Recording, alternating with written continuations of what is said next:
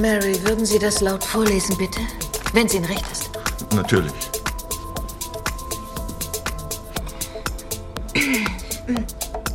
Lieber Mr. Kay, ich habe Ihre andere Tochter Marion in der Zeitung gesehen und konnte somit ohne allzu große Probleme Ihre Adresse ermitteln. Ich habe auch Ich habe gelesen, auch dass Sie die gelesen, Leiche Sie Ihrer die Leiche Tochter Ihrer identifizieren Tochter mussten. identifizieren mussten. Was mir sehr leid tut. Bitte glauben Sie mir, ich hätte sie niemals getötet, wenn ich von ihrer Schwangerschaft gewusst hätte. Babys sind Babys sind unschuldig. Und es war mir immer schon ein Bedürfnis, Kinder zu beschützen.